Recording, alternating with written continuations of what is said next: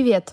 Это «Поколение Science». Подкаст о том, почему у науки нет возраста. Меня зовут Маша. Меня зовут Варя. Смотря на популярных блогеров, которые в свои 15-16 лет самостоятельно обеспечивают себе жизнь, покупают дорогую технику и дарят родителям машины, мы задумались, инвестировать в будущее или купить хот-дог. Вот в чем вопрос.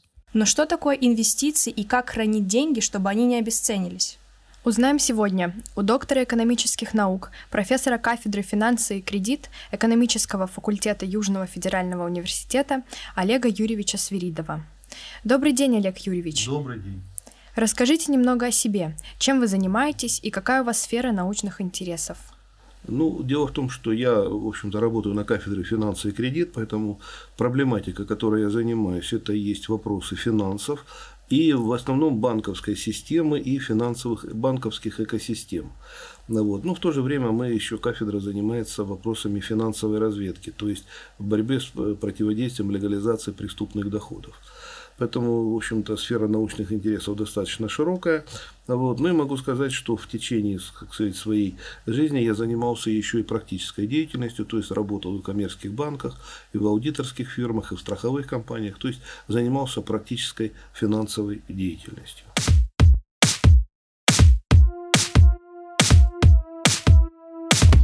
Почему копить деньги в копилке или в конверте неэффективно? Ну, копить деньги в копилке неэффективно или в конверте, как вы говорите, э, потому что у нас сегодня в обращении находятся необеспеченные золотом деньги, то есть э, бумажные деньги, на которые очень сильно влияет инфляция.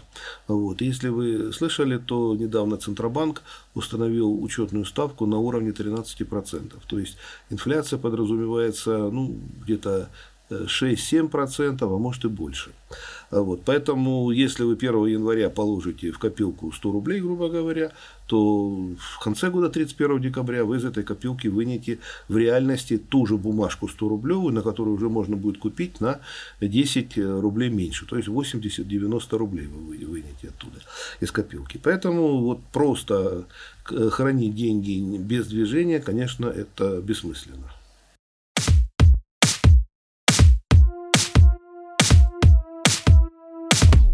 И вот мы как раз-таки хотели и дали узнать, что такое инвестиции.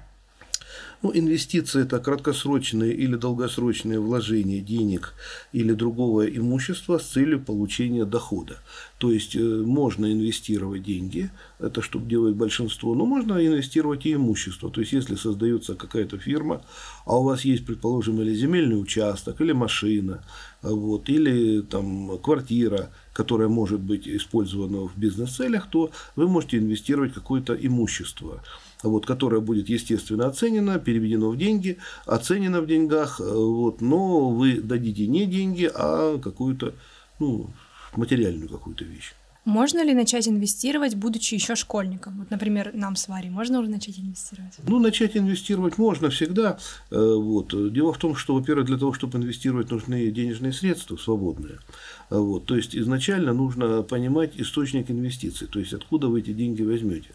Вот, то есть инвестирует обычно человек зарабатывающий, да, как говорят на Западе, заработал 100 рублей, 90 потрать, 10 рублей инвестируй. Вот. Поэтому, если у вас нет источника доходов, то вам, конечно, инвестировать сложно. Хотя, ну, я бы, например, как преподаватель вуза, вам бы посоветовал все-таки инвестировать в самих себя, то есть в образование. Да?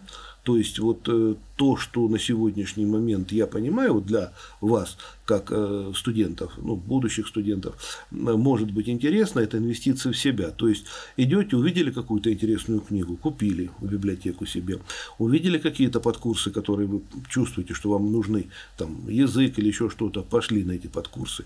То есть э, понятно, что деньги будут браться у родителей, у вас их нет, вот, но вот от булочки на завтраках можно на книжку вполне сэкономить. То есть какую-то книжку купить, какой-то музыкальный диск купить, какую-то флешку там с каким-то текстом, то есть аудиокнигу. То есть э, инвестиции в себя это тоже важное, понимаете, э, явление, потому что значит, если вы получите образование лучше, чем у других, то у вас более высокие шансы занять и более престижную работу и так далее, и так далее, и так далее. Я могу привести пример, правда, это из глубокого советского прошлого, когда я работал на, ну, в отделе внешних связей завода «Россельмаш». Вот. Пришла командировка зарубежная. Можно хорошо было, интересно, за рубеж, тогда не выпускали. Вот, поехать за рубеж, там посмотреть, заработать. Одна проблема – язык нужно знать. И люди, которые прекрасные инженеры, которые могли ехать, не могли ехать, потому что языка не знают. Понимаете, то есть вот, а у кого-то вот есть это, это, так сказать, плюсик.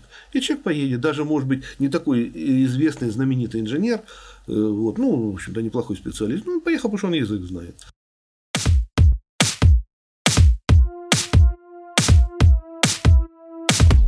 Хотели бы еще узнать, в чем разница между акциями и облигациями? Ну, это вы уже, как говорится, профессионально спрашиваете об инвестициях. Да? Значит, э, дело в том, что значит, акция – это документ, ну, скажем так, да, изначально свидетельствующий о том, что значит, э, человек внес какие-то средства или имущество в уставный капитал данного предприятия и имеющий право на получение дохода. Это акция. Да? Причем акция бывает значит, обычная и привилегированная. Значит, обычная акция – это вам вот это то, что я назвал, свидетельство, вы внесли, и по итогам года получается прибыль какая-то, делится, и вы получаете доход на акцию.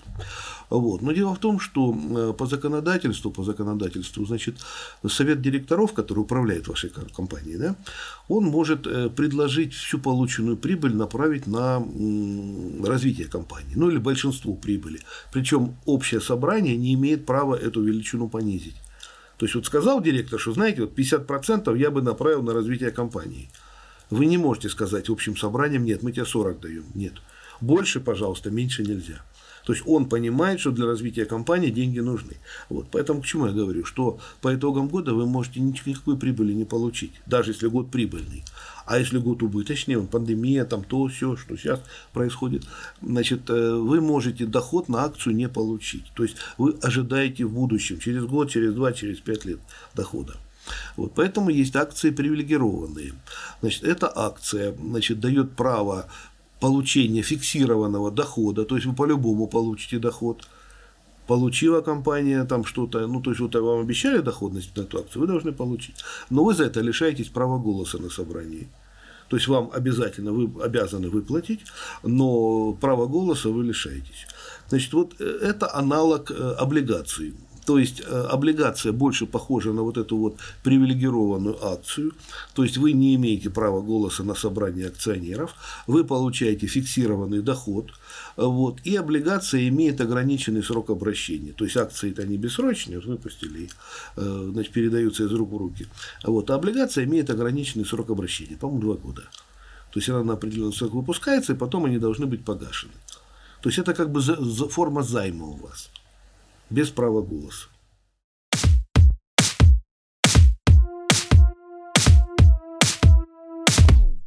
Все-таки, если вот мы решили инвестировать, то какие акции купить ребенку? Ну, ребенку акции купить сложно. Э, потому я думаю, что если уж вы решили инвестировать, вот, то вам акции должны купить родители. Да? Вот как вот, знаете, есть, ну, в советское время было, сейчас не знаю, есть, нет, банки там до 18 лет, значит, вот вклады какие-то там вот э, потом получат. Вот родители могут что-то сделать такое, какой-то вам э, набор акций купить, вот, чтобы что вы можете акциями только после 18 управлять. Вы не имеете права ни продавать их, ни покупать. То есть это сделка имущественная, которую, которой вы права не имеете совершать. Вы можете такую мелкую имущественную сделку совершить, купить пирожок, мороженое или книжку. Вот. То есть крупную сделку вы, а это акция крупная сделка, вы не имеете права. Поэтому вам могут купить родители и сказать, что вот тебе на 18-летие, вот я купил пакет акций на миллион рублей, там, это может быть и акции одной компании, могут быть пакеты акций. Вот. Есть так называемые при банках паевые инвестиционные фонды, значит, которые там, ну, на какой-то пакет, то есть мелкий пакет, то вам просто предлагают, если крупный, там, э, значит, э, там даже управляющего вам дают, вот, и, значит, тогда вот вы этот пакет владеете, значит, там, управляющий там передвигает что-то, вот, вы получаете какую-то доходность или не получаете, ждете в дальнейшем на, на пакет акций. Вот это паевый инвестиционный фонд. Ну, там, конечно, имеет смысл, во-первых, играться с крупными суммами, то есть, ну, хотя бы там 100 тысяч, то есть тысячу рублей там нечего делать. Вот. А во-вторых, на длительный срок, потому что даже там, ну, в нормальные периоды доходность там появляется только, ну, в лучшем случае, в течение года.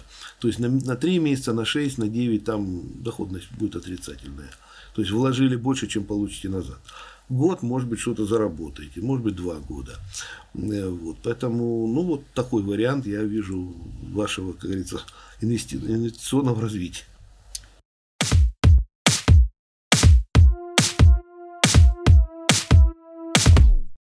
Перейдем к следующему вопросу. Где хранить свои деньги? И насколько эффективны и безопасны в наше время сберегательные счета и вклады банков? Ну, смотрите, дело в том, что значит, банковские вклады, э, значит, э, ну, для того, чтобы банковские вклады были безопасными, государство разработало систему страхования вкладов. То есть ваш вклад до миллиона четыреста э, значит, входит в единую систему страхования вкладов. Да, банки туда отчисляют, и если банк рушится, то есть банкрот становится, то значит, ваши деньги вам, ну, где-то в течение там, двух-трех недель, ну, месяца, вам возвращают. Без процентов, то есть процент вы, скорее всего, теряете, но базовую сумму вам вернут до миллиона четыреста. Причем все, что свыше, уже попадает совсем в другую очередь, и эти денег вы можете вообще не получить. Ну, потому что миллион четыреста, они застрахованы, они застрахованы. Это первоочередные платежи. Вот. А все остальное – это платежи, потому что при банкротстве любой организации там есть очередность платежей. Вначале инвалидам выплачивают, кто получил инвалидность на работе, потом, значит, налоги, потом зарплаты, и потом, потом, потом вот эти вот вклады. Поэтому все, что свыше миллион четыреста, вы в шестую очередь попадаете. Вот. Э, ну, там есть особенности определенные, но идея вот такая вот значит, ну, подавляю, ну, все банки. Раньше было там какие-то не входили, сейчас все банки входят, их уже там всего осталось-то немного. Вот, все банки входят в эту единую систему страхования вкладов, поэтому до миллиона четыреста вы можете без опасности хранить. Значит, теряете, я сказал, только проценты, значит, ну, процент можете не получить. Вот, но остальное как бы вам вернут. Вот, поэтому, конечно, ну, смысл, что нужно дробить между банками. То есть, если там, продали квартиру за 10 миллионов, то пробежаться по 5-6 банкам, по миллиону 400 положить. Вот, потому что э, концентрировать в одном банке средства опасно. Все может быть, банк может потерять лицензию, причем, э, как показывает практика, и малый банк может потерять лицензию, и средний, и крупный. Вот. Ну, понятно, что крупные там, государства пытаются их поддерживать, но все равно, потому, поэтому я вот предложил бы так вот, то есть вот раскладывать, говорится, яйца по разным корзинам, в одной не хранить, иначе разбить можно. А вот можно еще где-то хранить свои деньги, помимо сберегательных счетов и вкладов в банке? Можно купить ценные бумаги, но опять же сумма нужна. Можно, есть такое очень интересное явление, называется обезличенный металлический счет когда вы приходите в банк, ну тоже сумма должна быть, ну хотя бы 1100, когда вы покупаете золото. Но золото не реальное покупаете, а виртуальное.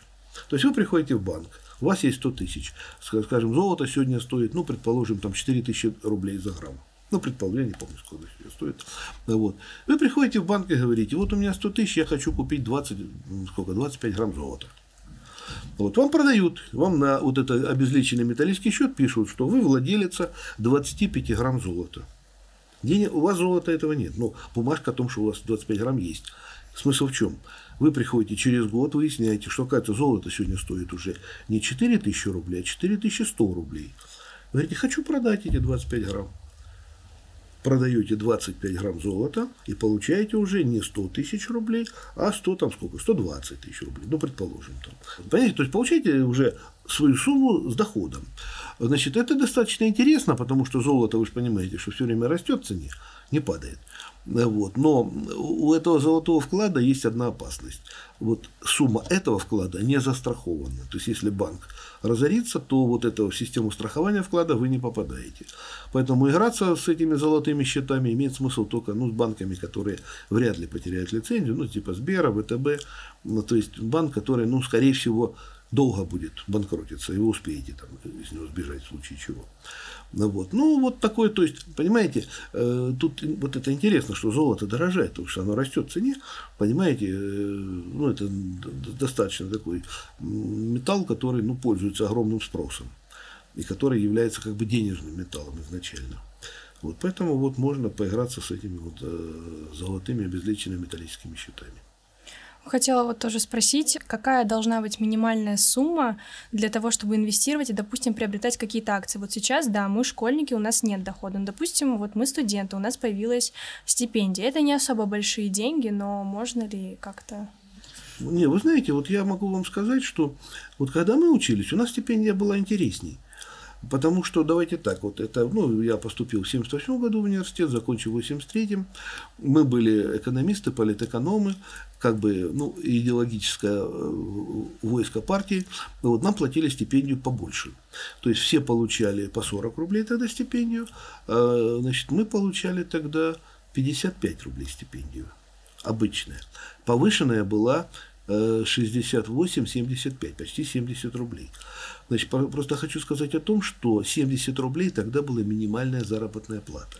То есть повышенная стипендия, если ты на пятерке учишься, чуть-чуть меньше минимальной зарплаты. То есть люди на эту стипендию могли жить, реально жить. И я знаю ребят, которые на 50 рублей жили, да, скромно, но можно было прожить, понимаете? То есть, ну, скажем, чтобы ну, вам было понятно, значит, пузырек французских духов, значит, тогда стоил, ну, примерно 25 рублей. То есть можно было три пузырька купить, ну или два. Сейчас вот хороших духов сколько пузырек стоит? Ну, примерно. Ну, хороших, не вот. Ну, то рублей, ну, рублей 10-15, тысяч 10-15, правильно? Значит, это вот примерно 30 тысяч. Вот по сегодняшним деньгам, понимаете? 30, там, 40. То есть, э, вот э, была такая стипендия. Да, э, ну, все старались на нее учиться, потому что смысл имела. Да вот и я всегда старался, ну, когда повышенная, когда обычная, ну, как бы без стипендии за пять лет ни разу не оставался. Вот. Поэтому вот э, тогда, ну тогда, ну, правда, тогда инвестиций не было, тогда кроме счета в банке больше ничего ты не откроешь. Вот. Понимаете, нет, есть еще различные инвестиционные инструменты, э, ну, скажем так, это уже немножко за пределы денежных инструментов, да, мы же говорим сейчас о денежных, там банк, вклады, там, э, акции. Вот. Есть просто инвестиционные инструменты, да, например, ну, вот, антиквариат, да, вот. Э, но в нем нужно разбираться. Понимаете, сейчас настолько наладили производство фальшивок, что уже отличить э, подлинную вещь, антикварную, ну хорошую, от неподлинной очень сложно. По городу сейчас ходит огромное количество таких, ну, скажем так, гастарбайтеров, которые говорят, мы вот тут стенку ломали, глянь, какие монеты достали. И суют вам под нос жменю серебряных монет. Причем, если кто разбирается, начинает понимать, что каждая монета стоит несколько тысяч долларов. А на самом деле это китайские подделки, которые стоят 100 рублей. Понимаете? То есть она даже не, во-первых, она не серебряная, она в лучшем случае посеребренная, а вот, но это не настоящая монета. А вот, поэтому уже сколько раз ко мне подходили, к моим друзьям, говорят, вот тут монеты предлагают, я говорю, они сразу. Или по 100 рублей предлагают за монету. 100 рублей она стоит, больше нет. Они же хотят там хотя бы, ну, хоть там, ну дай хоть по 3 тысячи купил по 100, продает по 3000, значит 2 900 на каждой монете зарабатывает. То есть это э, жулики. Вот. Ну к чему я говорю? Ну в этом надо разбираться, понимаете? Ну, вот. В любом антиквариате, там картина хорошая, там кружка, понимаете, потому что э, антиквариат это интересная вещь, это как бы как рыбалка. Ты приходишь на барахолку, вот это река, да, с удочку закидываешь и ищешь, смотришь. Если ты разбираешься и видишь хорошую вещь, то ты можешь очень дешево купить действительно хорошую вещь. Но в этом надо разбираться. То есть нужно быть профессионалом, понимаете? Э, вот. Э, поэтому такие инвестиции можно инвестировать там в, ту, в, ту, в те же там какие-то, э, ну, опять же, книги, понимаете, но опять хорошие книги. Вот, потому что вон напротив у вас тут книжный развал, тут книжки продаются. И очень хорошие книги там иногда продаются, которые стоят сейчас безумные копейки копейки, понимаете? То есть вот в советское время книга ценилась очень высоко. Люди там в библиотеке продавали за огромные деньги. Сейчас книга стоит дешево. Но тут есть очень неплохие книги старинные. Ну как старинные относительно. Вот я, например, тут Пушкина десятитомник купил академический. Я его купил за тысячу рублей. 10 томов. 100 рублей за книжку. Это 56 -го года академическое издание. Ну, потрепанное, понятно, что не новое. Но это хорошее издание Пушкина, понимаете? Э, вот. Поэтому можно вот в такие вещи инвестировать, в книги, я же говорю, э, вот. Ну, можно в бытовую технику инвестировать, в конце концов, понимаете? Ведь если вы понимаете, что вам в будущем нужен компьютер, ну, купите компьютер хороший какой-то, соберите деньги, потому что вы же понимаете, что так как сейчас валюта дорожает, да, то, соответственно, и бытовая техника тоже дорожает. Поэтому компьютер, который вчера стоил, грубо говоря, 100 тысяч, завтра будет стоить 115 тысяч. Поэтому тоже неплохая инвестиция, если вам для работы эта вещь нужна. Не просто там сказать, а вот у меня компьютер. Понимаете, ведь многие покупают телефоны и компьютеры и пользуются десятой частью их возможностей. 90% возможностей никто не использует. Вопрос, зачем ты покупал такой компьютер? Что ты с ним делать собираешься? А если вы понимаете, что вам для работы, или принтер хороший, предположим, да, вот купили хороший принтер, который цветной, например, да, то есть можно цветные фотографии печатать, то есть там, предположим. То есть вот такие инвестиции тоже они имеют смысл, понимаете, потому что завтра вы за эту вещь заплатите больше. А сегодня, если есть возможность, лучше вот ее купить. Поэтому как бы не только денежные инвестиции, чтобы потом заработать. Просто, значит, э, ведь, понимаете как, иногда не нужно заработать, иногда важно не потратить. Поэтому вот эта возможность где-то заработать, а где-то не потратить больше, чем необходимо.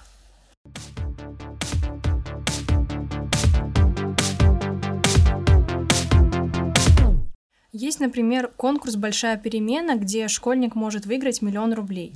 И я знаю многие другие конкурсы, в которых тоже ребята могут поучаствовать и выиграть какие-то денежные суммы достаточно большие. Многие из учеников Сунца участвовали в нем и выиграли. Вопрос, куда деть миллион, чтобы он не обесценился, пока его владелец станет взрослым? Тут же возникает вопрос, э, сколько лет э, ученику Сунца? Он, он не имеет права крупные сделки заключать. То есть от его имени должны эту сделку будут заключить родители. Или же он должен получить эмансипацию. Да? То есть там в 16 лет, но чтобы эмансипацию получить, вы должны доказать, что у вас есть источник доходов, у вас есть жилье. Там, ну, есть такие варианты, когда человек говорит, ну, вот там, скажем, показывают ну, вещи там, девушки, там, а я уже там фотомодель, я уже зарабатываю по миллиону в год, а мама мои деньги тратит, я хочу эмансипацию. Вот. Ну, она реально получает большие деньги, там это, мама денег тратить не дает, вот она скандалит там. То есть такие варианты возможны, но это разовые, скажем так. Вот. Ну, куда разместить? Ну, опять же говорю, на, на счет банк положить, вот этот вот, который можно двигать, понимаете? То есть, опять же, с одной стороны, этот миллион, ну, какой-то процент на него идет, с другой стороны, вы можете пользоваться, предположим, опять же, за э, ученик Сунца получил там этот миллион, молодец, а потом куда-то хочет поступить, а баллы не добрал, только на коммерцию. Мама говорит, а я тебе не могу заплатить, меня нет денег. Вот тогда идешь, берешься кусочек с этого вот миллиона и проплачиваешь. Понимаете, то есть можешь за себя платить. То есть, э, как бы, но опять же, просто в тумбочке этот миллион держать, ну это глупо. Поэтому надо как-то разместить э, так, чтобы с одной стороны был доход, э, ну хотя бы, понимаете, банк вам дохода, ну как такового, дохода вам не даст. Понимаете, банк ориентирован на совсем другое. Он ориентирован на сбережение денег. То есть, вот выплачивая вам процент, он хотя бы гасит эту инфляцию, то есть не позволяет это отгрызать у вас. То есть он гасит это. Заработать вы в банке не заработаете никогда. Он заработает сам, вам не даст. Но он вам позволит сохранить деньги, понимаете? Задача банка в этом заключается. Никогда не пытайтесь при помощи банков зарабатывать. Они на это не ориентированы.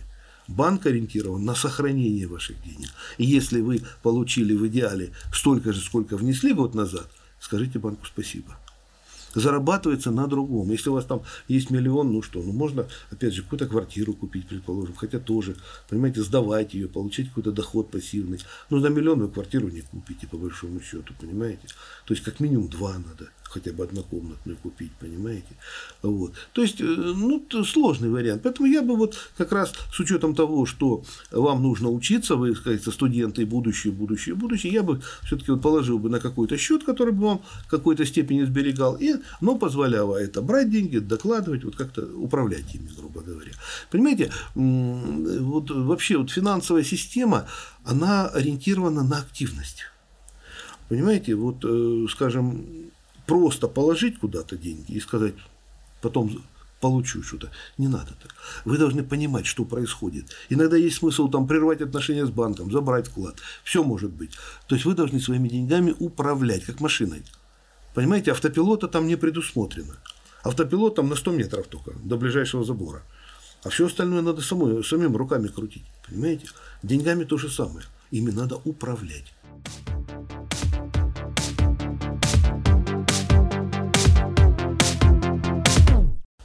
Расскажите, пожалуйста, а вы сами инвестируете? Честно говоря, нет. Нет, потому что, ну, как бы, понимаете, дело в том, что, ну, с одной стороны, могу сказать, что инвестирую, потому что ну, я занимаюсь, там, например, антикварными книгами, антикварными вещами. То есть, в этом плане, ну, я, скажем, когда зарабатывал, я инвестировал. Сейчас, э, как бы, уже, ну, сейчас нет. Вот. Ну, депозиты в банке, естественно, существуют, поэтому, как бы, без этого нет, нет, человек не живет, поэтому какие-то деньги должны быть. Вот. Ну, так вот, чтобы на бирже, нет, нет. Можете ли вы посоветовать какие-то фильмы или книги, чтобы быть финансово грамотным и разбираться в инвестициях? Ну, учебники по финансам, по, э, рынку ценных бумаг. Ну, там надо, там надо образование получить, там э, надо считать, это не так все просто. На, на рынке ценных бумаг работать – это достаточно сложное явление. Почему я говорю, что если вы хотите профессионалом стать, то э, надо э, читать литературу специальную вот, по э, рынку ценных бумаг. Но я же говорю, что если вот вы хотите просто поиграться в это дело, ну, возьмите там 10-15 тысяч, пойдите в банк, э, вступите в паевый инвестиционный фонд, приобретите ценные бумаги по совету э, ну, этого банка, посмотрите, как это все происходит. Понимаете, я вот всегда советую, были же эти самые всякие эти рынок Форекс и всевозможные. Но если интересно, говорю, возьми, потрать 100-200 долларов, не пожалей. Ты их все равно проиграешь там. Ну, потрать, посмотри, как это работает. Вот. Просто хотя бы опыт получишь. 200 долларов заплатишь, но получишь опыт. Посмотришь, как эти акции играют. Понимаете, и тут еще вот это тот же Ну, сейчас рынок, рынок Форекс уже не интересен, потому что вы же понимаете, что сейчас совсем другие ситуации происходят. Вот. Но просто, значит, э, посмотрите, как. И самое главное, там проблема с рынком Форекс. Эти деньги еще вывести как-то надо, да? Есть такой хороший фильм, значит, про бильярд, э, называется «Классик». Так вот, он говорит фразу простую. Не важно выиграть, важно этот выигрыш унести. Так вот, рынок Форекс то же самое. Там не важно выиграть, там важно эти деньги забрать. Потому что ты, скажем, получишь какой-то выигрыш, а вывести тебе не дадут никто. Вот. Поэтому вот всегда, понимаете, любую инвестицию, когда вы пытаетесь вот во что-то инвестировать, да, особенно когда вы деньги кому-то передаете, не то, что вы там, скажем, купили какую-то книжку антикварную, там, вазу антикварную, это вы домой принесли. Главное, чтобы фальшивая не была. А когда вы деньги передаете кому-то, вы должны понимать четко, как вы эти деньги назад получите. Потому что если обезличенный какой-то э, посредник это дело, брокер говорит, вот, я там тебе дам заработать, да тут дело не в том, что заработать, деньги как назад забрать. Понимаете? То есть вы должны понимать, как вы назад хотя бы заберете деньги, без заработка. Но, понимаете, ведь вы поймите, что вот все эти лотереи, да, там можно выиграть миллион, можно, но можно и не выиграть. Вот об этом всегда забывают сказать. Поэтому всегда помните, можно выиграть, но можно и не выиграть. Поэтому вот все эти рискованные вещи, типа лотереи, туда лучше не надо. Спасибо вам большое за проведенное время и за то, что помогли нам лучше разобраться в инвестициях. Спасибо большое, было очень интересно послушать. Спасибо, что пришли послушать.